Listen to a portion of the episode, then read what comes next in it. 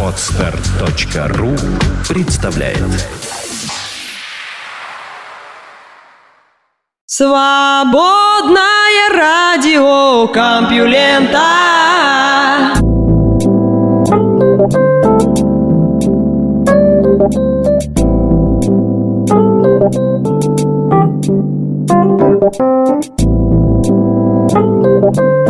Всем привет! Вы слышите Лёшу Халецкого, а в эфире выпуск свободного радиокомпьюлента, который называется «Желтые обнаженные». Да, сегодня я вам буду рассказывать желтые новости в стиле Speed Info, или что там сейчас популярно, сайта Life, различные гениталии, сплетни про звезд, вот все это сегодня будет. Кому нужна эта наука, согласитесь? Про бактерии, там, вот это сумасшествие про то, что планета вокруг Солнца крутится, вот это, да? Про позитроны, еще слова такие выдумали, а? Нет, тотальная желтизна.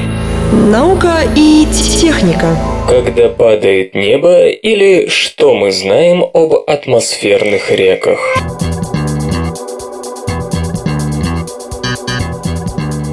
На юго-западном краю Великобритании в конце 2012 года погода расстроила местным жителям все праздничные планы. За пять дней перед Рождеством в приморском Плимуте выпало больше дождя, чем обычно выпадает за весь декабрь.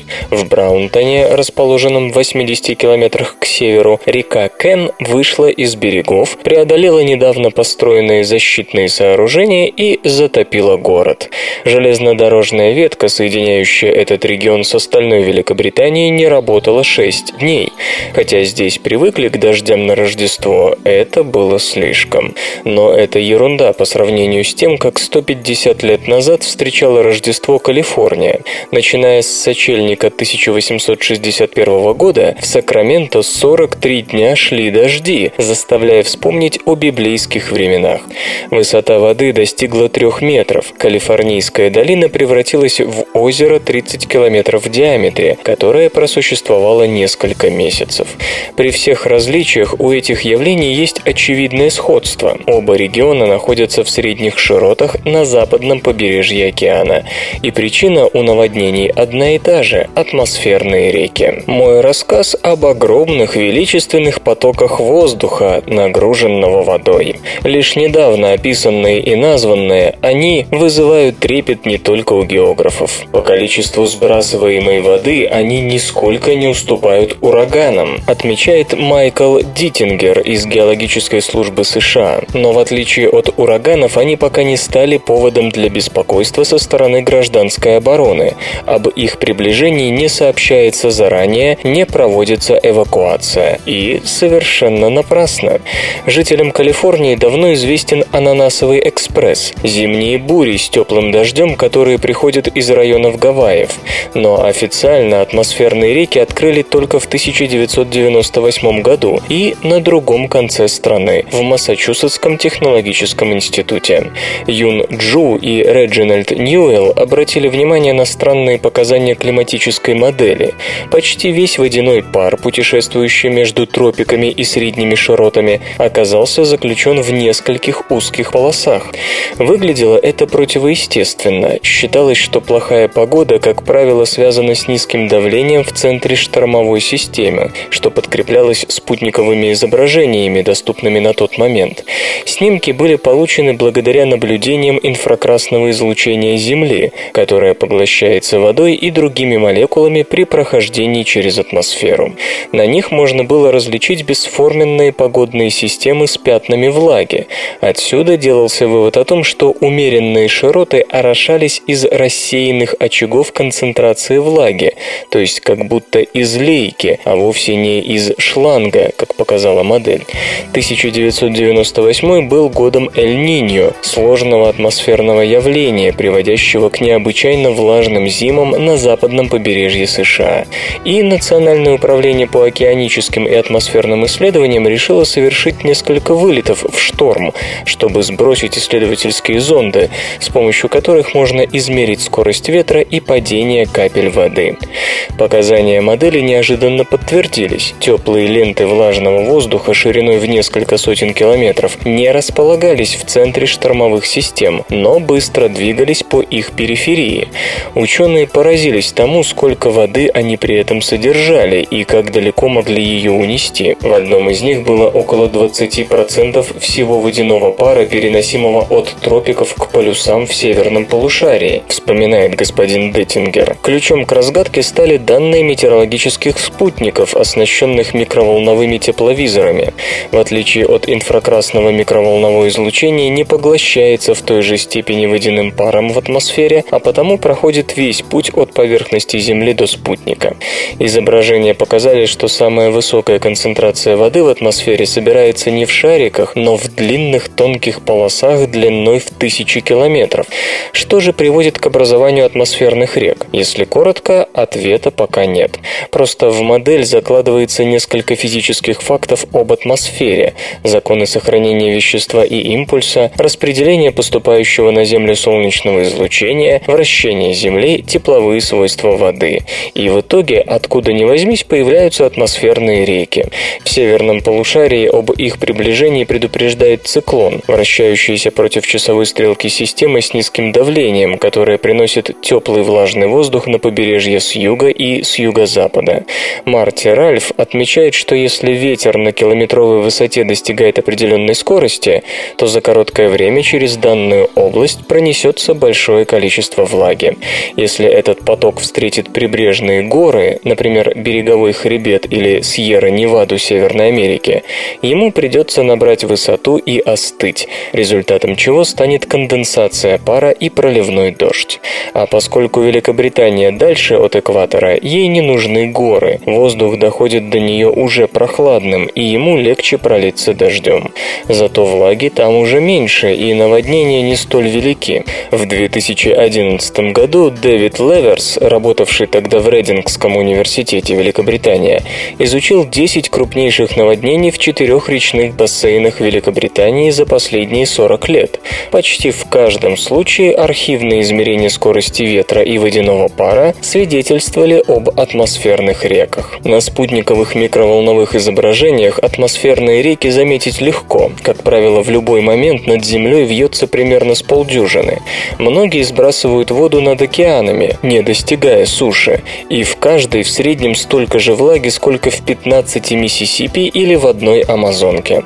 Но в большинстве случаев бояться нечего, ветер обращается с ними как садовник с распылителем, надетым на шланг, то есть поводит в разные стороны, орошая большую площадь. В Калифорнии выпадает от трети до половины одной реки, но если погодные системы останавливают этот поток, жди беды. И кажется, ждать осталось недолго. Насколько мы можем судить, изменение климата скажется на атмосферных реках двояко.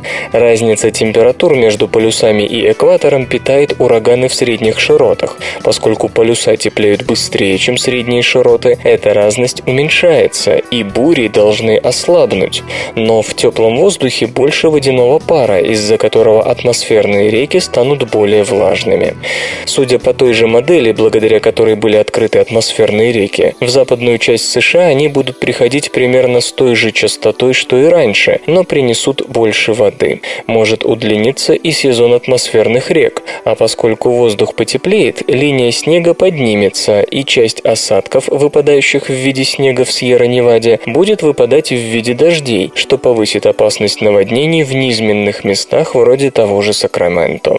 Надо заметить, что в 1861-62 годах из-за наводнений в Калифорнии погибли тысячи людей, а ведь штат был гораздо менее населенным, чем сегодня, и это событие не было уникальным. Отложения в долине реки Сакраменто близ Санта-Барбары на Тихоокеанском побережье и вокруг залива Сан-Франциско говорят о том, что аналогичные наводнения происходят в тех местах каждые 200 лет.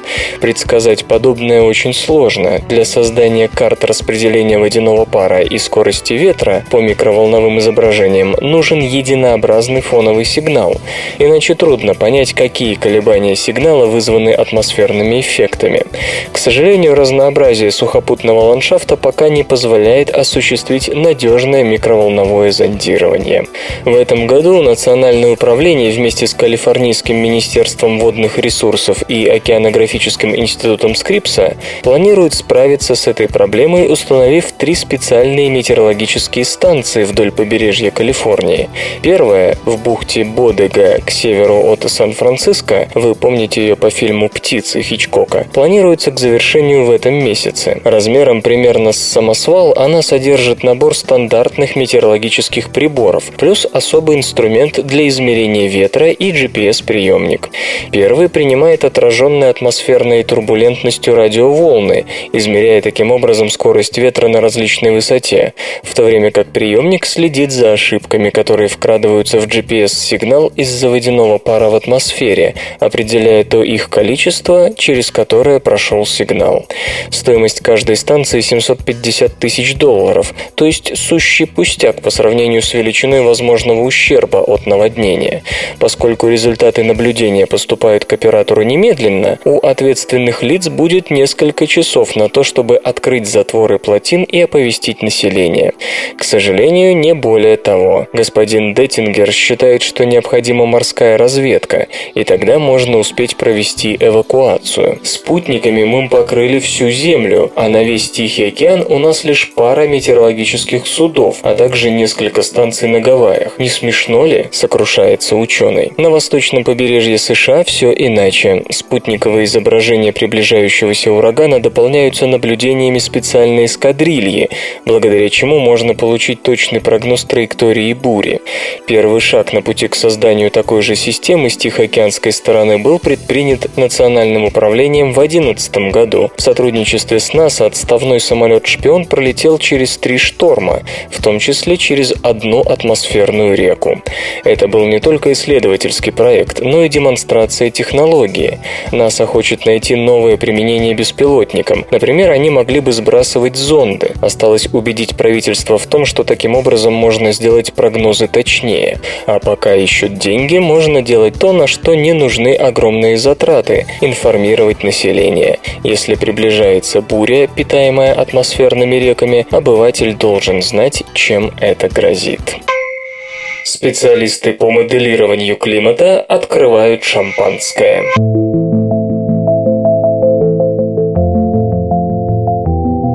Впервые прогноз, сделанный климатологической моделью, прошел проверку. Причем испытание выдержано с блестящим результатом, с точностью до нескольких сотых градуса.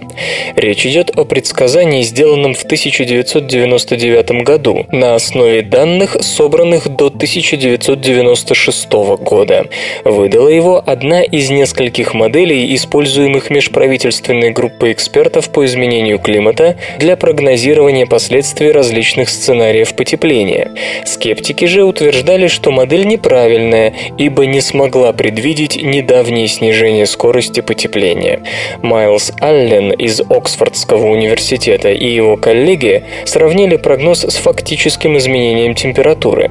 Модель предсказывала, что разница между десятилетиями, предшествовавшими 1996 и 2012 году, составит 25 сотых градуса по Цельсию все так и случилось.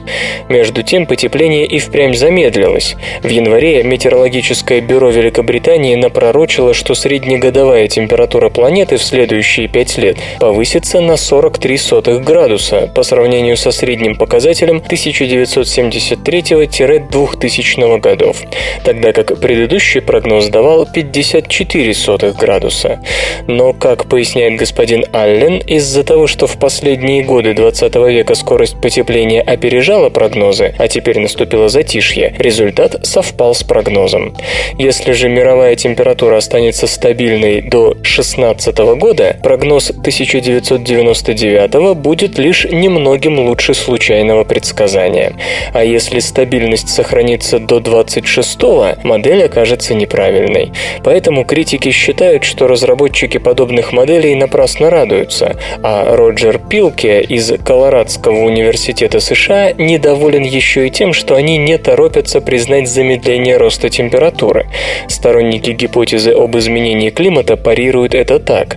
Происходящее находится в пределах предсказаний, ведь прогноз никогда не дает одну точную цифру. Это всегда некий диапазон. И то, что мы видим сейчас, а также то, что возможно случится в будущем, соответствует нижнему пределу этого диапазона.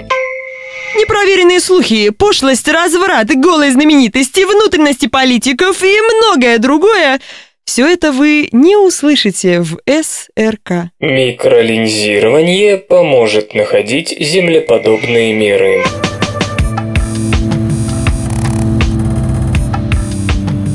Группа новозеландских и японских астрономов под руководством Филиппа Йока из Оклендского университета Новая Зеландия представила новую методику поиска экзопланет околоземных размеров при помощи гравитационного микролинзирования, усиление излучения от далекого объекта, происходящего, если между ним и наблюдателем находится другое массивное тело. Практическое значение новой техники может быть без преувеличения огромным. Сейчас микролинзирование используется лишь для поиска планет вроде Нептуна, очень редко для обнаружения тел, что всего лишь в пятеро тяжелее Земли. Метод полезен тем, что теоретически позволяет путем анализа возмущений в спектрах родительских звезд выявить планеты, которые находятся слишком далеко от своих светил, чтобы их можно было найти традиционным транзитным способом, который требует прохождения планеты между диском звезды и земным наблюдателем. Разумеется, было бы куда интереснее, если бы так удалось находить землеподобные планеты, и желательно не только суперземли. Вот только сделать этого пока нельзя. Необходимы телескопы с очень высокой чувствительностью, а таких пока нет. Но не все потеряно. Согласно расчетам группы господина Йока, сходного эффекта можно добиться при помощи сети небольших роботизированных телескопов, разбросанных по всему миру и одновременно изучающих спектры одной звезды. Как отмечают астрономы, такие сети уже строятся, хотя и с другими целями. Речь в первую очередь идет о глобальной сети телескопов обсерватории Лас Кумбрес, насчитывающей пока 8 1 и 2-метровых телескопов по всему миру, наблюдение которых можно будет дополнить тремя сходными роботизированными установками других сетей. Следовательно, отмечают ученые, микролинзирование можно будет проверить на эффективность уже в ближайшее время, а это сулит возможность открыть открытия небольших планет, находящихся на значительном удалении от светила, то есть имеющих расстояние до звезды и размеры сходные или несколько больше с земными. Поскольку предполагается, что именно такие условия благоприятны для развития сложной жизни, методика сможет значительно прояснить вопрос о количестве потенциально обитаемых планет во Вселенной. Как отмечает Филипп Йок, его группа полагает, что планет земного размера только в нашей галактике на удалении до двух астрономических единиц от родительской звезды должно быть около 100 миллиардов. Скорость магнитооптической памяти может вырасти в тысячу раз.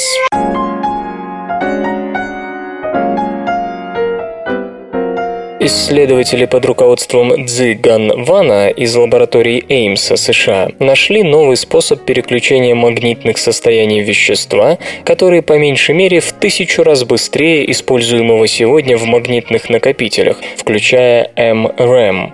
Итак, впереди замаячили террагерцовые магнитооптические накопители. Но за счет чего? Физики применили полностью оптический метод контроля переключения магнитного состояния. При этом использовались короткие короткие лазерные импульсы, создавшие сверхбыстрые изменения магнитных свойств облучаемого материала. Из антиферромагнитного в ферромагнитное состояние он переходил за 100 квадриллионных долей секунды, фемтосекунд.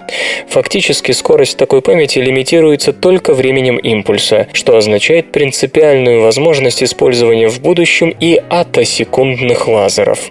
Напомню, сегодня в магнитной памяти для контроля состояния носителя применяется применяется либо магнитное поле, либо лазер, однако не фемтосекундный, а обычный, с постоянным излучением. Лазерное воздействие вызывает переход атомов носителя в иное энергетическое состояние, а их колебания обусловливают миграцию от ферромагнитного к обратному ему состоянию. Однако атомам для такого рода событий нужно время, поэтому в современных магнитооптических носителях быстрее 1 миллиарда раз в секунду надежно изменить состояние носителя пока не удается. Чтобы вырваться из замкнутого круга, авторы работы обратились к эффекту колоссального магнитосопротивления. Правда, тут есть некоторые теоретические сложности, ведь колоссальное магнитосопротивление – квантово-механический эффект, с природой которого пока не все ясно. Не теряя времени, исследователи пока ведут экспериментальный поиск границ допустимого в области памяти на этом эффекте. Также они смогли при помощи лазера измерить ферромагнитность манганита, довольно дешевого материала, после контролируемого фемтосекундным лазером переключения состояний. В итоге обнаружилась сильнейшая фотоиндуцированная магнетизация буквально после первого же импульса. Теперь физики намерены сосредоточиться на построении записывающих устройств на основе наблюдавшегося ультрабыстрого эффекта. Потому что совместный труд для моей пользы, он объединяет. У вакцины от ВИЧ, кажется, появилась новая надежда.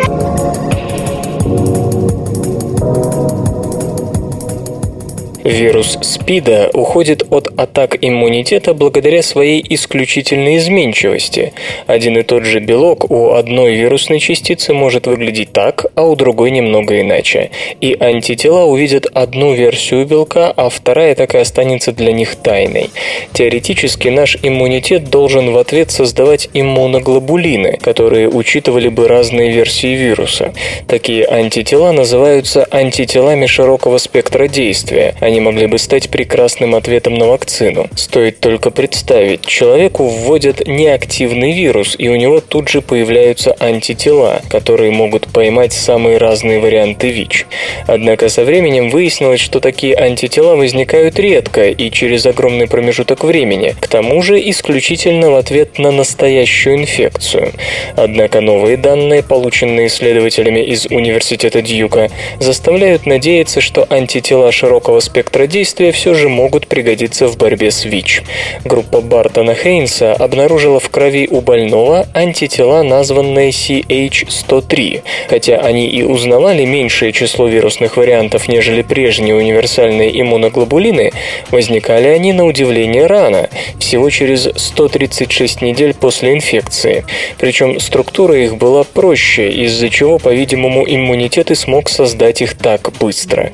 Исследователи сравнили сравнили между собой антитела и образцы вирусов, которые появлялись в крови больного в течение инфекции.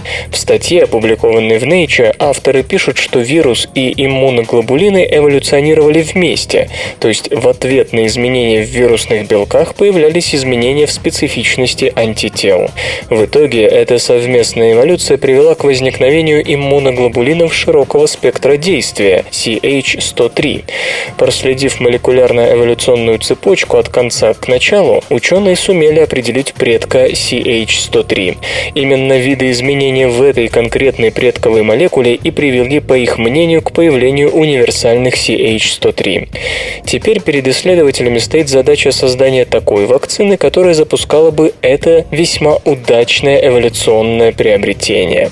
Иначе говоря, по структуре антитела нужно разработать структуру вирусного белка, который когда-то послужил причиной отбора этого предка клеткового иммуноглобулина.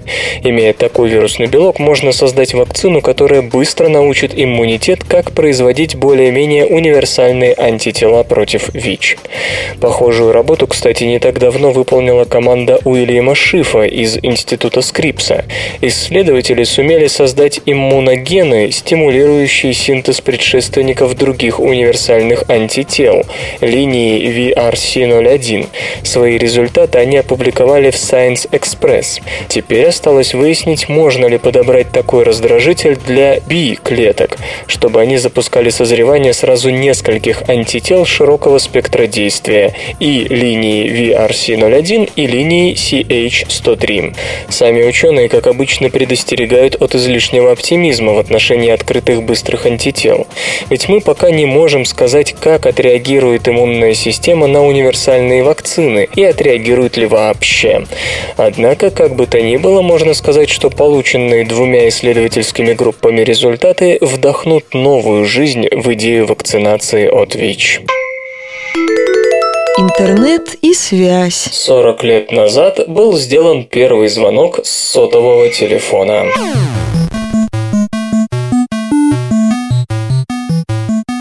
3 апреля 1973 года в конструкторском отделе компании Bell Laboratories раздался звонок. Сняв трубку, глава подразделения Джоэл Энгель услышал голос инженера Моторола Мартина Купера. «Угадай, откуда я звоню? Я звоню тебе с настоящего сотового телефона». Это был первый в истории звонок, совершенный при помощи сотового аппарата. Фактически именно тогда началась новая эпоха в развитии телекоммуникаций. Чтобы позвонить в Bell Laboratories господин Купер использовал первый в мире мобильный телефон Motorola DynaTAC, сокращенно от Dynamic Adaptive Total Area Coverage. Устройство весом в килограмм 150 граммов имело размеры 22,5 на 12,5 и на 4 сантиметра. В нем было около 2000 деталей, а заряда аккумулятора хватало только на 20 минут. На создание DynaTAC ушло 15 лет и около 90 миллионов долларов. Первый коммерческий сотовый аппарат Motorola DynaTAC 8000X поступил в продажу в марте 83-го. 800-граммовое устройство могло работать от аккумулятора в течение 30 минут в режиме разговора или до 8 часов при ожидании. Стоило оно около 4000 долларов. Современные трубки Motorola способны активно трудиться 32 часа, а их функционал давно не ограничивается одними лишь телефонными звонками станками. Ну а в 2010 году Motorola выбыла из пятерки крупнейших производителей сотовых аппаратов. Подразделение компании, специализирующейся на мобильных устройствах, было приобретено веб-корпорацией Google за 12,5 миллиардов долларов. Вслух и с выражением читаю стихотворение. Михаил Светлов «Двое».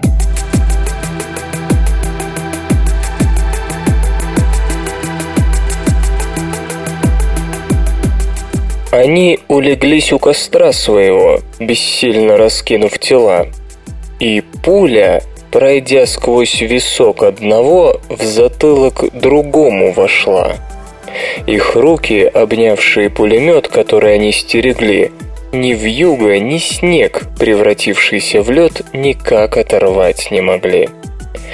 Тогда к мертвецам подошел офицер и грубо их за руки взял – он, взглядом своим проверяя прицел, отдать пулемет приказал. Но мертвые лица не сводят испуг, и радость уснула на них. И холодно стало третьему вдруг от жуткого счастья двоих.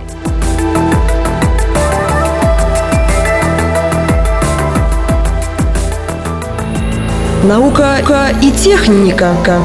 Британские спецслужбы, возможно, организовали убийство Патриса Лумумбы.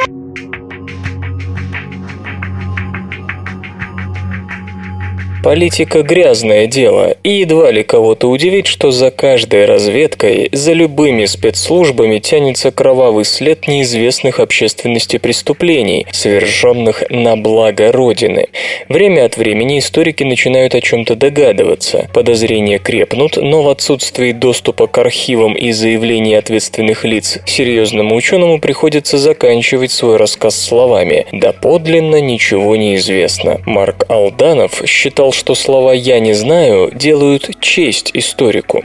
Так поступил и автор очередного труда о Ми-6 Колдер Уолтон в своей дебютной книге «Империя тайн. Британская разведка. Холодная война и сумерки империи».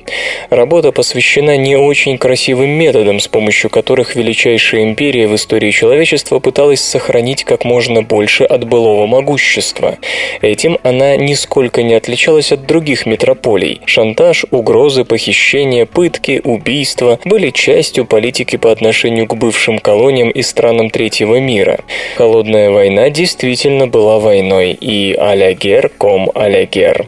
Ну что же, молодой историк написал хорошую книгу, его похвалили. Никакой сенсации она не произвела. Публика узнала о новых подробностях, но общая гнусность происходившего и так была понятна. Пожалуй, больше всего внимания привлекло мнение автора о том, что секретная разведывательная служба Великобритании планировала ликвидацию Патриса Лумумбы, одного из активных участников политической жизни Конго в первые дни независимости этого государства. Но хотя новые доводы интересны, мысль эта звучала и раньше, а заключение господина Уолтона ожидаемо. Мол, привели ли к чему-нибудь британские козни остается под вопросом, да подлинно пока неизвестно. Давайте посочувствуем историку, занимающемуся спецслужбой, само существование которой было официально признано только в 1994 году. Но на этот раз по какому-то загадочному стечению обстоятельств отдаленный гул достиг ушей 75-летнего британского политика Дэвида Ли, ПРА, члена Палаты лордов, лейбориста. Прочитав в журнале «Лондонское книжное обозрение» London Review of Books рецензию на упомянутую книгу, он изумился и прислал в редакцию письмо следующего содержания. Рецензент цитирует слова автора о том, что мы не знаем, к чему привели планы Великобритании, но в данном случае могу сообщить, что в действительности нам это известно. Так случилось, что однажды я встретился за чашкой чая с Дафной Парк. Мы были коллегами по палате лордов, хотя заседали по разные ее стороны, за несколько месяцев до ее смерти, в марте 2010 года. Она служила консулом и первым секретарем в Леопольдвилле, ныне Киншаса, столице Конго, с 1959 по 1961 годы, что на практике, и это было впоследствии признано официально, означало руководство местным отделением Ми-6. Я упомянул ажиотаж вокруг похищения и убийства Лумумбы и напомнил ей гипотезу о том, что с этим как-то было связано Ми-6. «Да», — сказала она, — «я сама это организовала». Затем мы обсудили ее мнение о том, что Лумумба отдал бы русским очень много всего. Драгоценные урановые месторождения Катанги, а вместе с ними алмазы и прочие важные ископаемые, расположенные в основном в восточной провинции Катанга, где преобладали сепаратистские настроения. На это я возразил, что не вижу, как подозрения в руке Запада и в нашем намерении балканизировать их страну могли послужить счастливым предназнаменованием мирного развития новой республики. Может показаться, что господин Ли простачок, раз опубликовал столь важную обличающую вещь в невинном литературном обозрении и целых три года не видел повода для этого признания. Но на самом деле выбор трибуны для столь громкого заявления говорит о том, что господин Ли понимает, эта сенсация не будет иметь никакого серьезного политического значения. Пошумят и перестанут. Ми-6 выступила с опровержением. Вина за убийство Лумумбы как бы осталась на бельгийцах, а вот историки получили в свое распоряжение полноценный документ, с которым придется считаться так же, как с бехистунской надписью. Вранья там может быть сколько угодно, но лучшего источника нет. Всего два абзаца, и ничем не приметный лорд остается на страницах истории. Осуществлена передача мыслей между человеком и крысой.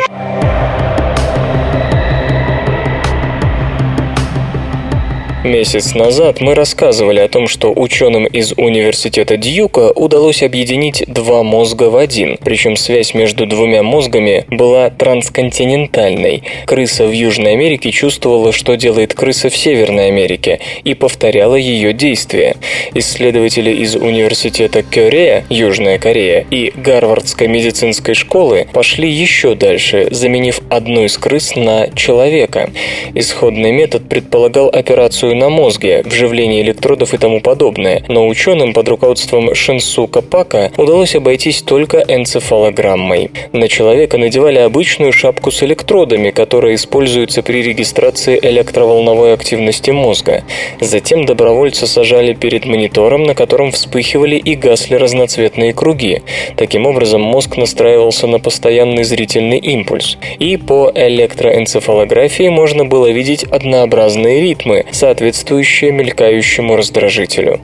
Но в какой-то момент человека просили сконцентрироваться на крысином хвосте, представить, что этот хвост шевелится. На электроэнцефалографии эта посторонняя мысль сразу же отражалась. Компьютер этот сигнал принимал и преобразовывал в ультразвуковой импульс, который отправлялся в мозг крысы. Крысе также никаких электродов в мозг не вживляли. Ультразвуковой аппарат был сфокусирован на моторной коре животного, на той области, которая отвечает за движение хвоста. Животное находилось под общим наркозом, дабы никакие внешние раздражители не вмешивались в передачу сигнала. Когда человек думал о крысином хвосте, у самой крысы дергался хвост. Результаты воспроизвелись у нескольких человек. В общей сложности шесть добровольцев смогли силой мысли двигать крысиным хвостом. Стоит, однако, заметить, что речь идет не о телепатии. Компьютер просто регистрировал какую-то иную активность мозга, и это изменение по умолчанию превращалось в ультразвуковой импульс. На самом деле человек мог думать не о хвосте, а о правой передней лапке или о полете на Марс. По правилам игры это все равно превратилось бы в двигательный сигнал. Можно сказать, что человек передал мысль крысе, но что это за мысль крысиный мозг не понял, да и не смог бы, наверное, понять. Для полноценного чтения мыслей с помощью нейробиологических методов нужно все-таки уметь однозначно расшифровывать электрическую активность наших нейронов, чтобы машина могла с ней оперировать. Надо думать, что это дело далекого будущего, но вот чем это исследование действительно замечательно, так это тем, что ученым удалось передать данные из мозга в мозг неинвазивным путем. Эксперимент обошелся без операций и копания в мозгах. Эта технология пригодилась бы в создании умных протезов, которые человек мог бы контролировать без электродов в мозгу и детальной расшифровки команд. Почему радио? От кого свободное? К чему это вообще все? Новые наблюдения указывают на избыток позитронов высоких энергий.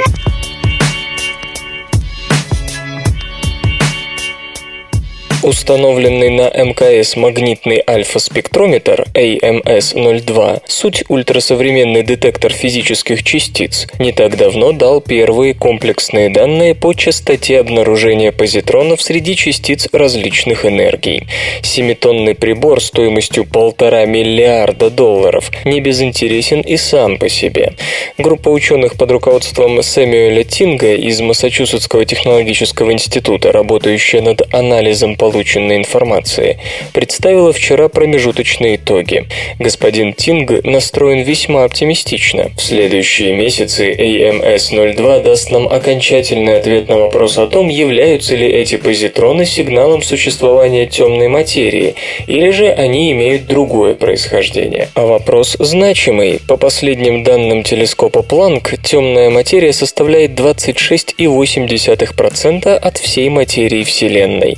На сегодня проанализирована информация по миллионам электронов и позитронов, античастиц электронов, 400 тысяч из которых находились в диапазоне от 0,5 до 350 гигаэлектрон-вольт. Зафиксирована следующая зависимость. С ростом энергии регистрируемых частиц доля позитронов в них относительно электронов устойчиво растет. Выше 10 и вплоть до 250 гигаэлектрон-вольт число позитронов уверенно увеличивалось, после чего рост замедлился. Важно, данные по такому распределению независимы для любого периода наблюдений спектрометра и любого выбранного направления.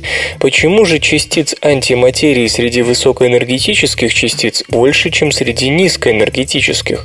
Некоторый избыток антиматерии в космических лучах, регистрацией которых занимается прибор, был замечен еще два десятилетия назад. Однако долгое время это никак не объяснялось. Теория суперсимметрии симметрии позволило некоторым ученым сделать вывод, что лишние позитроны могут образовываться, когда две частицы темной материи сталкиваются и аннигилируют.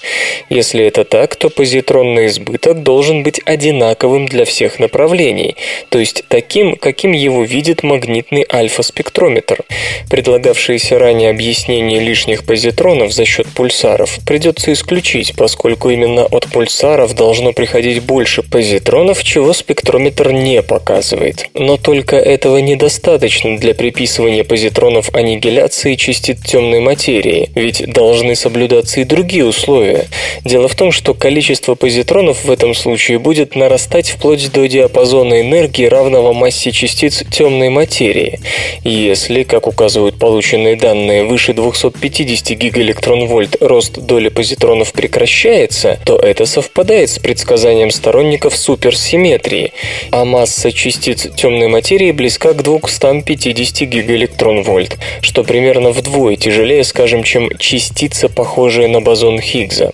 Теоретически такое значение совпадает с предполагаемым диапазоном масс гипотетических вимпов, главных претендентов на роль так называемой холодной темной материи. Практически же, увы, точность магнитного альфа-спектрометра по мере роста энергии частицы падает. Все данные по частицам, к примеру, выше 350 гигаэлектрон-вольт, пока очень неточны, и даже информация по прекращению роста доли позитронов выше 250 гигаэлектрон-вольт статистически не слишком убедительна. Впрочем, ученые во главе с господином Тингом надеются, что ближайшие месяцы позволят определиться со статистикой именно по этому сектору. Другое дело, что на это могут уйти, вопреки оптимистичным прогнозам, не столько месяцы, сколько годы. Напомню, что наблюдение специфического радиоизлучения из ядра нашей галактики довольно долго трактуются частью ученых как признак аннигиляции там частиц темной материи, в то время как другая часть научного сообщества успешно, по крайней мере в собственных глазах, дезавуирует эти предположения, указывая на недоказанность именно такого происхождения наблюдаемого излучения. Конечно, случай с магнитным альфа-спектрометром во много проще. На сверхновые или пульсары уже не кивнешь, поэтому по мере накопления статистики стоит ожидать относительно неоспоримых свидетельств того, вызван ли избыток позитронов темной материи или чем-то еще. Или что-то случилось, или одно из двух. Создан робот для инспекции ветряков.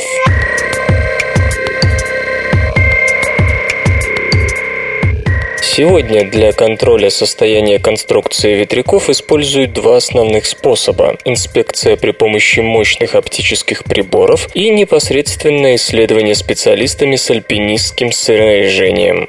Компания Helical Robotics предложила альтернативный метод – проверку при помощи робота HR MP20. Устройство оснащено пятью неодимовыми магнитами, благодаря которым может взбираться по металлическим опорам ветряков. Робот Робот обучен передвигаться как по ровным вертикальным поверхностям, так и по мачтам с диаметром до 2,3 метра. Скорость подъема достигает 13,3 метров в минуту. Роботизированный дефектоскопист управляется по радиосвязи. Само устройство весит 19 килограммов, а максимальная масса полезной нагрузки достигает 9 килограммов. Это могут быть камеры, различные сенсоры для проверки состояния конструкции ветряка и прочее прочее. Питание обеспечивают аккумуляторные батареи. Helical Robotics предлагает различные конфигурации HRMP20 в зависимости от требований заказчика. Цена начинается с 20 тысяч долларов. Игры. Lucas Arts закрыта.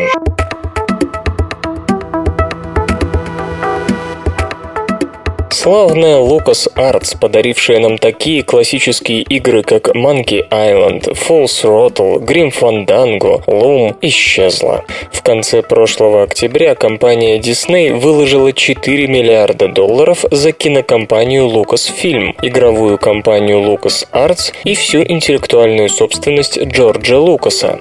И вот свежая бизнес-новость. Только что приобретенное игровое подразделение ликвидировано. Lucas Arts LucasArts давно превратилась в конвейер, производящий игры по мотивам «Звездных войн». Ни о каких Full Throttle тут даже не думали.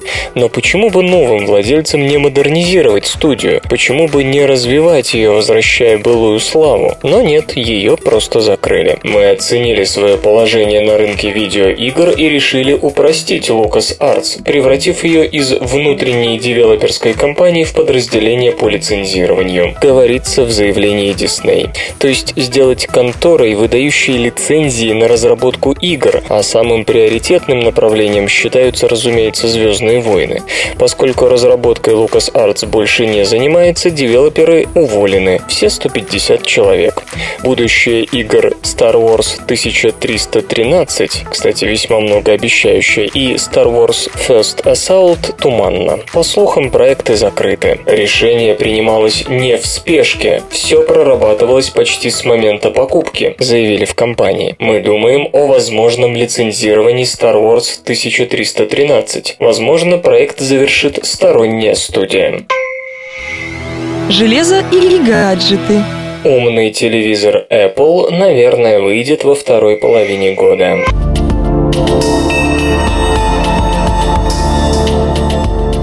Слухи о том, что Apple разрабатывает телевизор, ходят давно. Устройство, как ожидается, получит привязку к онлайновым сервисам компании. Зрители смогут загружать мультимедийный контент, включая музыку и фильмы, общаться в соцсетях и прочее. Как теперь сообщают интернет-источники, ссылаясь на заявление аналитика топика Capital Брайана Уайта, умная ТВ-панель Apple дебютирует во второй половине года. Ее диагональ якобы составит 60 дюймов, цена от полутора тысяч до двух с половиной тысяч долларов в зависимости от модификации. Предполагается, что телевизор получит инновационное управляющее устройство iRing, надевающееся на палец. Оно возьмет на себя часть функций традиционного пульта дистанционного управления. Пользователи, в частности, смогут осуществлять навигацию по контенту.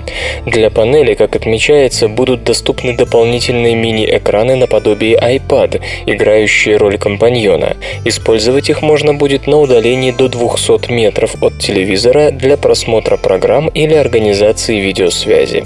К ТВ-панели будто бы можно будет одновременно подключить до четырех мини-дисплеев. Apple, разумеется, эту информацию не комментирует.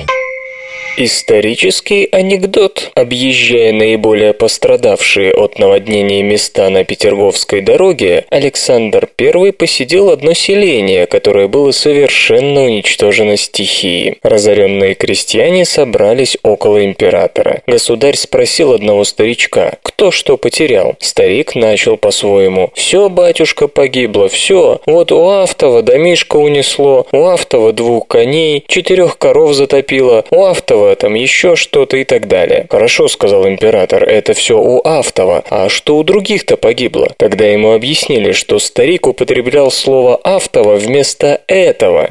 Посмеявшись над своей ошибкой, государь приказал построить на высокой насыпи деревню и назвать ее Автово. Теперь это район Петербурга. Наука и техника. На смену отпечаткам пальцев может прийти проверка дыхания.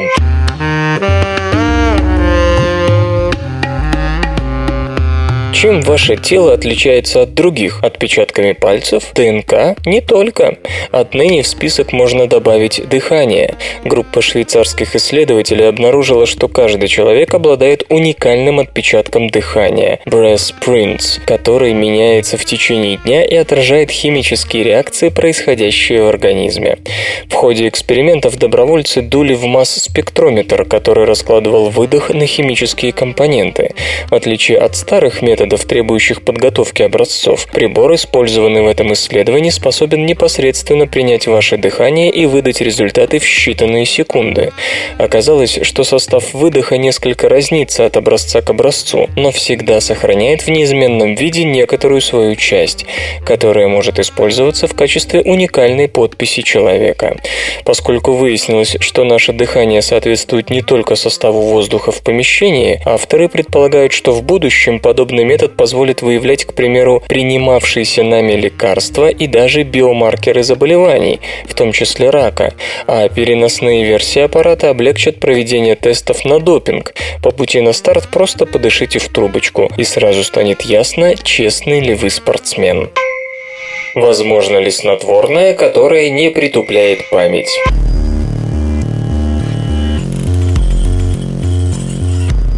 Современные снотворные препараты имеют один существенный недостаток. Все они в той или иной мере влияют на когнитивные способности, то есть на мышление, память и тому подобное. Поэтому поиски эффективного и при этом полностью безопасного средства для лечения бессонницы продолжаются по сей день. Исследователям из американской фармацевтической компании Merck Co. возможно удалось добиться в этом впечатляющих результатов. В статье, опубликованной в Science Translational Medicine, Медицин, группа ученых, возглавляемая Джоном Ренгером, описывает средство, которое вызывает сон без каких-либо побочных эффектов. Обычные снотворные действуют на рецепторы нейромедиатора ГАМК – гамма-аминомасляная кислота. Однако ГАМК участвует не только в регуляции сна и мышечного тонуса. Ее еще используют нейроны, отвечающие за память, настроение и прочее. Так как снотворное не делает разницы, какие ГАМК-рецепторы отключать, то страдают вообще все все функции мозга, зависящие от этого нейромедиатора. В Merck Co. пошли по другому пути. Ученые сосредоточились на орексине, гипокретине, нейропептиде, который, как известно, почти отсутствует у больных нарколепсией. Собственно, на этом и основано действие созданного снотворного Дора-22. Препарат подавляет активность орексина и тем самым вызывает сонливость. Исследователи утверждают, что эффективность Дора-22 вполне сравнима сравнимо с лекарствами, действующими на ГАМК-рецепторы, но при этом препарат не влияет на когнитивные способности. Авторы работы проводили с грызунами тесты на запоминание предметов. Животному давали познакомиться с чем-нибудь, например, с мячиком, а потом мячик на час убирали. Когда предмет снова появлялся, крыса исследовала его менее подробно, как бы говоря о том, что объект ей знаком. Похожие тесты ставили и с макаками резус. Если перед этим животным давали лекарства, лекарства, действующие на ГАМК-рецепторы, то результаты тестов были хуже, примерно на 20%, если использовалась максимальная доза лекарства. Если же вместо ГАМК подавляющих препаратов животные получали ДОРА-22, то их когнитивные способности оставались неизменными, и это делает новые лекарства уникальным среди снотворных.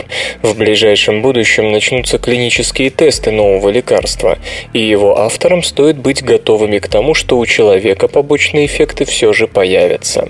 Согласно недавнему исследованию, орексин нужен не только для регуляции ритмов сна и бодрствования, он также участвует в формировании положительного настроения и эмоционального отклика на социальные контакты. Не будет ли новое снотворное вгонять помимо сна еще и в депрессию? Свободное радио Компьюлента. Почему голодание замедляет болезнь Альцгеймера?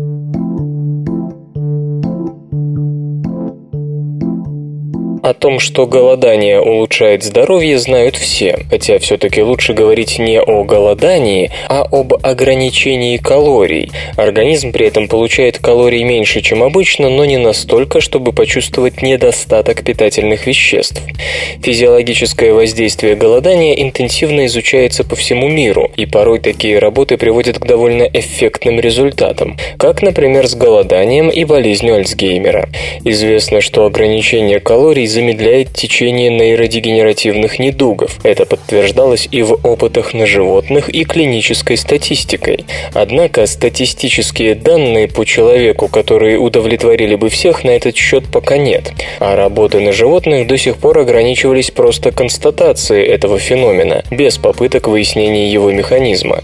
Поэтому работа ученых из Алабамского университета в Бирмингеме кажется столь важной. Тут удалось отчасти понять гормональный механизм, связывающий недостаток калорий и положительную динамику при болезни Альцгеймера. Ученые предположили, что ключевым здесь является не так давно открытый гормон грилин, который играет огромную роль в регуляции пищевого поведения. В частности, чувством голода мы обязаны именно ему. Эксперимент ставили с мышами, у которых мутации вызывали изменения в нервной системе, сходные с человеческой болезнью Альцгеймера.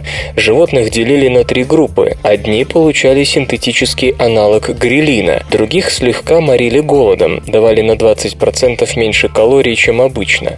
Наконец, третью группу кормили, как всегда, не давая никаких синтетических гормонов. Состояние мышей отслеживалось по иммунным изменениям, которые обычно сопровождают нейродегенеративные патологии, а также по поведению животных. В статье, опубликованной в PLOS ONE, сообщается, что первые две группы животных чувствовали себя заметно лучше. Так они быстрее запоминали, где в водяном лабиринте можно выйти из воды. Результаты грилиновых мышей были на 26%, а голодающих на 23% лучше, чем у обычных мышей с альцгеймерическими мутациями. Причем и у тех, и у других в мозгу было меньше белка бета-амилоида, скопление которого при нейродегенеративных болезнях, как считается, и губит нейроны. Соответственно, и иммунный ответ у грилиновых и голодающих мышей был умеренный. Обычно поврежденные нервные ткани подлежат утилизации клетками микроглии, однако у первых двух групп мышей эти клетки были заметно менее активны, чем у обычных животных.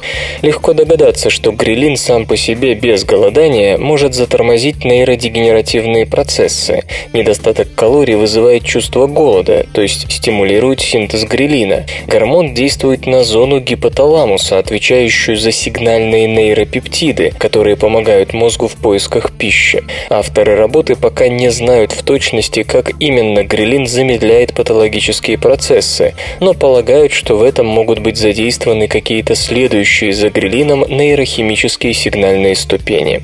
Все это, разумеется, требует проверки в клинике, но, возможно, в будущем удастся останавливать нейродегенеративное разрушение нервной системы с помощью средств, имитирующих действие голодной сигнальной цепи в мозгу. Один крокодил, два крокодила, три крокодила. Метастазные клетки можно отбирать с помощью магнита.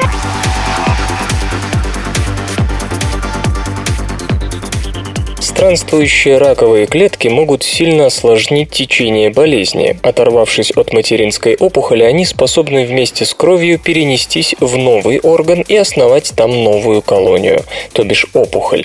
В 2007 году исследователи из Гарвардской медицинской школы сконструировали приспособление, позволяющее вылавливать раковые клетки из крови. Это был кремниевый чип, по размеру сходный с предметным стеклом микроскопа и пронизанный тончайшими каналами. Кровь проходила через эти каналы, и если попадалась раковая клетка, то она оседала на стенках, благодаря специальным антителам против поверхностных белков клетки. Но не все онкоклетки имеют на своей мембране белки, которые позволяют так легко отличить их от клеток крови. Например, клетки меланомы проходят через такой чип, не задерживаясь. В новой статье, опубликованной в Science Translational Medicine, та же команда из Гарвардского университета университета под руководством Мехмета Тонера представила модификацию этого ракоуловительного чипа специально для маскирующихся раковых клеток. Новый чип состоит из двух частей. В первой клетке сортируются не по поверхностным белковым маркерам, а по размеру. Эритроциты и тромбоциты проходят свободно, а иммунные клетки и блуждающие раковые направляются во вторую часть чипа, где их выстраивают в одну линию. Затем к иммунным клеткам прикрепляют выделяются крохотные размером с бактерию магнитные частицы. Они имеют сродство к поверхностным белкам иммунных клеток, поэтому могут садиться только на них. После этого магнитное поле вытягивает иммунные клетки из общего потока. Те, что остались, раковые. Теперь их нужно только собрать и проанализировать. То есть тут происходит отрицательный отбор. Отбирается все, что не рак. Опять-таки используются поверхностные белки, но только для распознавания нормальных нормальных клеток. Разумеется, никто не собирается очищать так кровь от блуждающих раковых клеток, чтобы не позволить им где-нибудь осесть. Но с помощью такого устройства можно своевременно узнавать о том, что опухоль собралась метастазировать и предпринимать соответствующие шаги, например, прописывать антиметастазную терапию. Ученые уже давно пытаются создать метод, который позволял бы быстро и надежно вычислять блуждающие раковые клетки. Искать их с помощью обычных клеточных и генетических способов слишком долго и ненадежно. Раковые клетки отличаются большим генетическим разнообразием и плавают среди других. Возможно, созданный в Гарварде сортировщик поможет наконец-то решить эту проблему. Компьютер. Компьютер. Компьютер. Лента. Подкаст.